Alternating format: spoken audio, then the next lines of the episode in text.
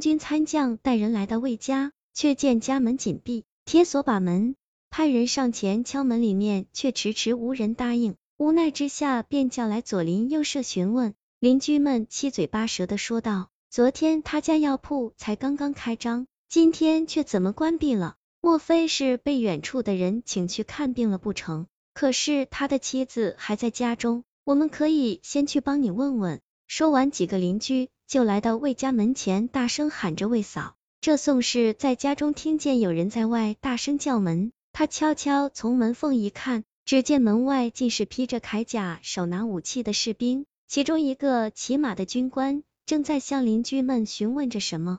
宋氏知道是昨晚东窗事发，心中不由惊惧万分，一时只知坐在家中低声哭泣，哪里还敢开门迎客？邻居们耳听得他的哭泣之声越来越大，心中都觉得莫名其妙纳闷不已，于是，在门口低声劝慰道：“外面的官军都带着礼物。”看来没有恶意，你先开门再说。即使出了什么事，也不会连累妇孺的。吴氏听后想想，也实在没有更好的办法，不得已这才打开了家门。参将一进屋，便将聘礼放下，笑着问他道：“先生到哪里去了？我奉提督将军命令，召他前去府邸看病。”吴氏听罢，这才降提了老半天的一颗心放回了肚子里。于是便对参将说道：“自己的丈夫下乡看病去了。”参将把里长叫过来，命他前去找回魏江。里长问清魏江乡下亲戚家的住址，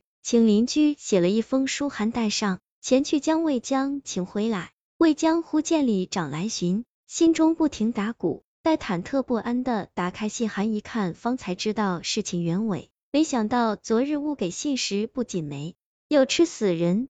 居然还能使提督将军的顽疾大有起色，他一时也是感到云山雾罩，稀里糊涂，于是便和李长一起回到家中。参将一见他回来，立即请他上马去提督府。到了府中，提督将军先是请他上座，然后向他请教自己到底是什么疾病，应该如何根除这个顽疾。魏将给将军把完脉，实在不知他所得到底是什么病，于是便胡乱以虚寒应对。说用党参、茯苓、肉桂、附子搓成丸药服下就能治愈了。将军听后深信不疑，立即命人赏给他纹银百两，并对他说道：“这些银子暂且算作药材的费用，若是不够，等病痊愈之后再重重谢你。”魏江听罢，口中连连称谢，不敢多言，急忙告辞而回。等到一回到家中，他就对宋氏说道：“用这么重分量的信，实治疗疾病。”不仅没有医死人，反而还有疗效，这真可以算是天下的一大奇事啊！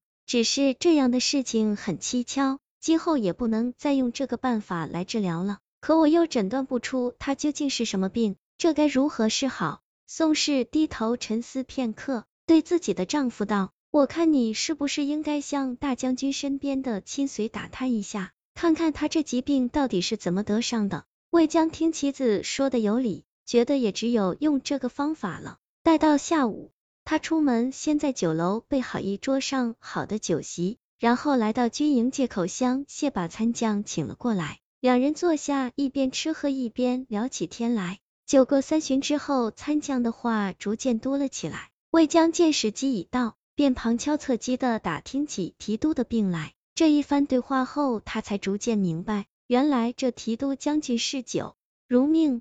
而他早年发迹前只是一个普通士兵，历年驻守在边疆，北疆冬季奇寒，所以他每日早晚都要饮用当地的烈酒来御寒。可这酒是小商贩掺了少许信时酿制出来的，因此一旦下肚，浑身就感到发热。后来他升官以后调回南方，这里却没有这样低劣的酒，所以便得了这种疾病。这病因一找到治病就容易多了。魏将代参将酒足饭饱，将他送走，自己急忙赶回家中，先找出各种滋补之药，再加上少许信石粉搓成丸药，第二天一大早就进献给将军。将军服下之后，自然见效入神，连着服用数天，这疾病居然豁然而愈，一直也没有再复发过。将军愈发惊叹魏江医术的惊奇，以至于后来无论手下四营八哨的士兵或者家属得病。都必要请魏江前来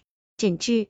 若是治好了，就会重重酬谢；若是没治好的话，将军就会对他们说，魏先生都治不好的话，只能说是命该如此啊。如此过不多久，魏江的名声便逐渐传了开去，每天登门求医的络绎不绝。不到数年，魏家就成了大富之家，不仅家财万贯，奴仆如云，而且还重新修建了豪宅。宅起之时，魏江亲自写了一副对联贴在门上。上联是晕退防风杀命，下联是时来信时活人，横批是造化弄人。